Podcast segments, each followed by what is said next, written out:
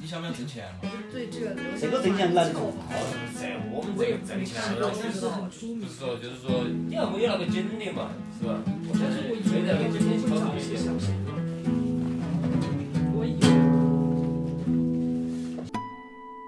大家好，我叫佳莹，然后我现在正在晚上一个人回家的路上，因为已经很晚了嘛，然后周围一个人都没有，就突然想起来录音这件事情了，然后就现在非常舒服的坐在路边，就开始这段录音。嗯，我今天下午去运动的时候，就无意间播到了一个一八年夏天我在跑步的时候用的跑步歌单，然后一下子就身体的律动都回到了好像一八年的那个夏天，就整个身子的节奏都年轻了好几岁。嗯，就那个夏天，我就是刚结束了一个阶段的读书，然后要自由的度过一个夏天，然后再去下一个地方读书，就感觉人生都行走在一条笔直的大路上，好像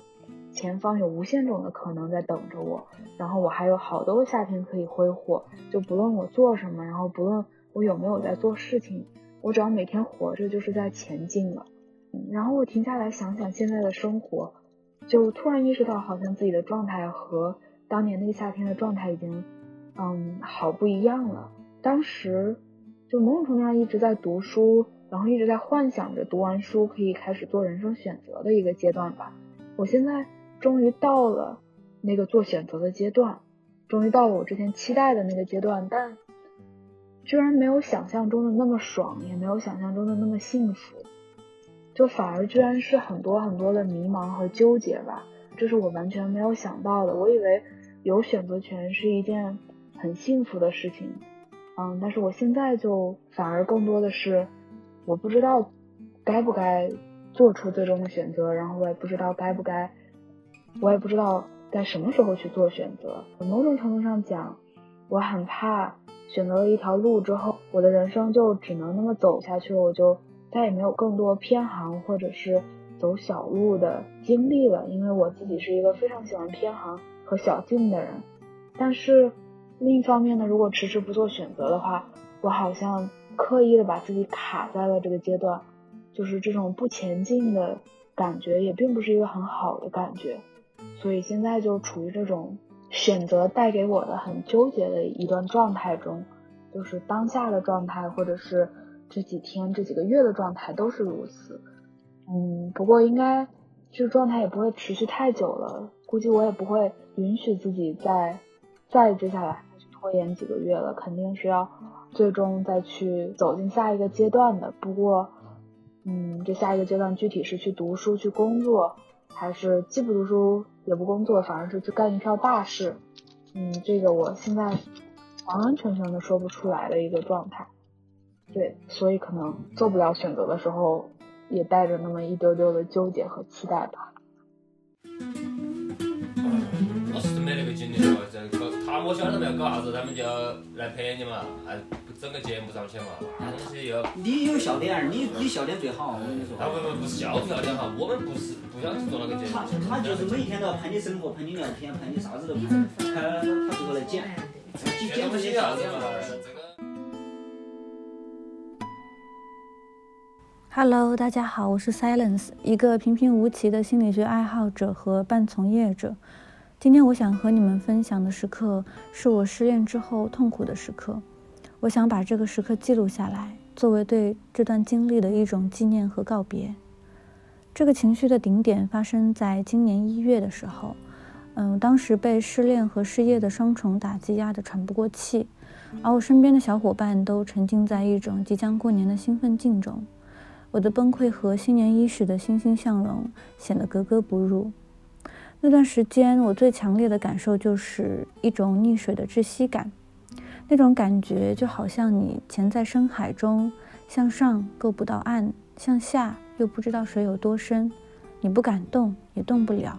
只能乖乖地被水浸着、泡着，无法呼吸，仿佛失去了五感三观。那个时候，只有和好朋友聊天，才会勉强让我有一丝喘息的机会。我会感到有片刻的时间，我是在水面上的，我是在呼吸的，我是有感觉的。但是挂掉电话之后呢，我又能感觉到自己的身体变得越来越重，越来越沉，能清晰地感受到自己开始慢慢地被真实所抛弃，变得麻木，最后又一次沉入海底。你想做点什么阻止这一切，但是你发现你不知道该怎么办，也没有力气做什么，也做不了任何事。嗯，那段时间非常诧异，这段关系的破裂带给我的苦楚之大。居然能使我这样一个看上去拥有良好社会功能，并且曾毫无征兆的成年人变得如此脆弱。后来，当我慢慢恢复的时候，我意识到，分离是一种特别令人痛苦的刺激，它激发了我潜在的羞辱感。因为他者的丧失，我间接地体验到了自身的消失，而消失意味着死亡。我那时体验到的，其实就是濒临死亡的感觉。还是网络节目，这是个节目，反正这个节目很火，现在。嗯。上一上一次我就兄弟是有关系的喏。查一下开玩笑，没有。我上回在几个演出，刚好他们过来看，看到了。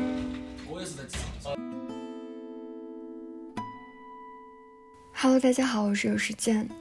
说来惭愧。这期节目本来是想放鸽子的，因为我实在不知道要说些什么了。在发布完裸辞那期节目的当天，我意外的收到了一个工作的 offer，就像一个在海里裸泳了好久的人，本来也在犹豫、盘算、谋划着要如何上岸，结果意外的捡到了一根绳子，就这样湿淋淋的爬上了岸。换上了大家平常会穿的衣服，捡起来熟悉的理性和工作模式，就好像曾经什么都没有发生过那样，回归到了正常工作的序列里。然后我慢慢的有了一种类似吴奇老师新播客名字“螺丝在拧紧”的感受，那种感受并不是非常明显的焦虑啊或者压抑，而是一种我非常熟悉的状态。就是那种可以清晰的看到，我正在把自己拧紧，我还有余地去拧紧。但这里面也有一些非常微妙的部分，就好像我蜷缩在壳里的时候，我可以非常有底气，而且没有任何其他选项的说出来。哦，节目发布之后，我就只是他的听众了，这样的说法。但是当我慢慢的从壳里探出头，我开始听到很多声音，比如说节目发布之后才是创作的开始，因为我们需要根据数据反馈精细的去调整每个细节，比如标题，比如开头或者文案等等。我也觉得这种说法有它的道理吧，然后我又开始动摇了。再接着，最近在读费兰特的碎片。我发现他可以很直白的跟编辑说，他不参加任何图书的签售会，因为他相信书写出来之后就不需要作者了。如果一本书有内涵，他迟早会找到读者；假如他没有什么价值，那就算了。我觉得他说的也好像很有道理。就在这样的动摇动摇之中，我慢慢失去了表达欲。就好像一位咖啡师，本来只是非常单纯的想要做一杯浓缩咖啡，后来犹豫着要不要加点奶，再后来又想着要不要多点咖啡的味道，就又加了点浓缩，再后来又想着要不要更加宜人一点呀，又加了点奶，最后的最后也不知道要做些什么了，只留下一杯硕大的混合物。在失去表达能力的这段时间，我投靠了文学。杭州最近一直在下雨嘛，然后每个雨夜我就坐在窗户边的小沙发上看故事，断断续续的读了《献给阿尔吉农的花束》，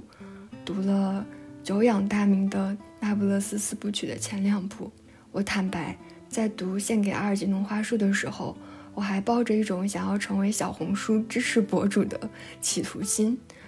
而读到我的天才女友的时候，我就彻底放弃了。因为放弃输出倒逼输入的念头，就像不抱着必然要上床的动机去享受约会那样，真的太令人愉悦和沉浸了。尤其是当窗外哗啦啦下着大雨的时候，在屋里一页一页的翻看故事，费兰特非常细小笔法的转折，跟外面的雨滴的节奏搭配起来，让我真的感觉自己已经被馈赠到了，不能再企图更多了。于是我内心的这种倦怠和对于纯粹的偏执，和我大脑对于流量的计算，形成了一种张力。让我很难去真正的休息下来。我开始不知道自己想要什么，好像什么都想要，又好像什么都不想要。某一天，我去见我的分析师，意外的跟他聊到了关于生死的话题。我就问他，问他活着的意义是什么？然后他说他活着没有意义，他觉得人活着就像动物，像树木一样。就是活着而已。当然，在问他之前，我也看过一些存在主义的书，也建构了一套关于生命意义的思路。我知道活着没有意义，我知道人要建构自己的意义，我也知道要避免虚无主义，我知道哪怕将信将疑也要投入生命里。我知道，但是在那一刻，可能是在咨询时特殊的情境之下，我听到分析师说他知道他活着没有意义。他也不谋求意义的时候，我陷入了一种突如其来的极大的悲伤之中。然后我猛地才发现，哦，原来我们每个人在自然的视角之下，就跟森林里的一棵树或者草地上的兔子一样，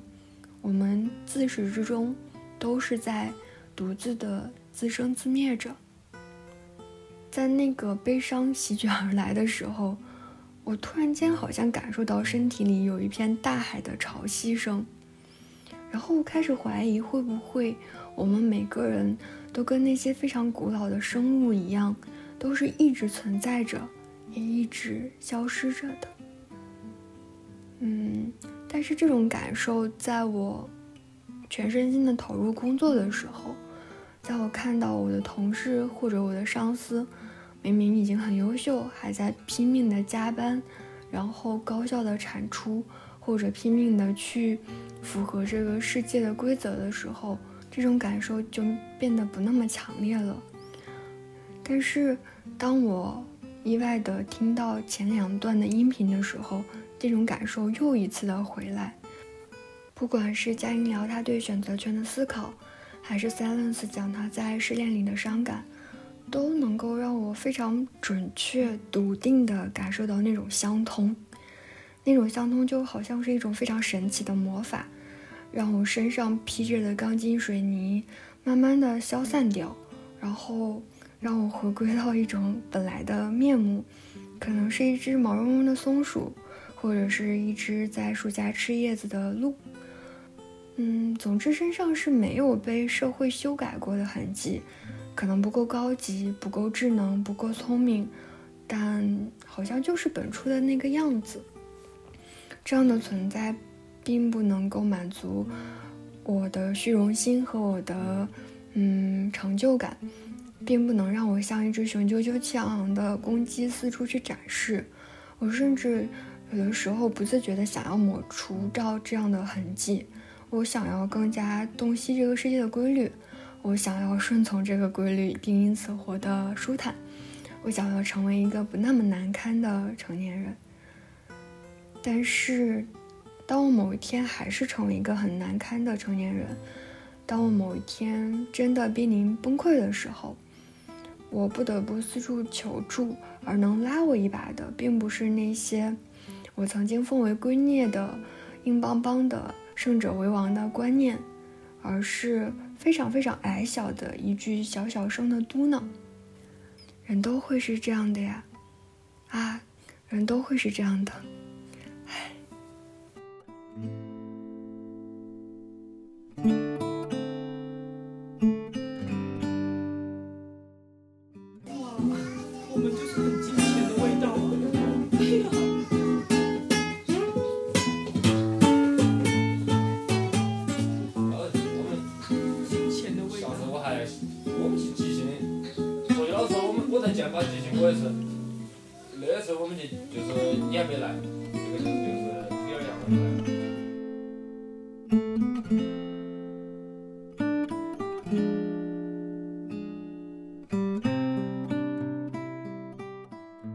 好啦，这期节目就到这儿啦。如果你在高楼大厦的世界里奔走太久，有点慌乱迷茫，希望这期来自远方的独白能够拥抱到你。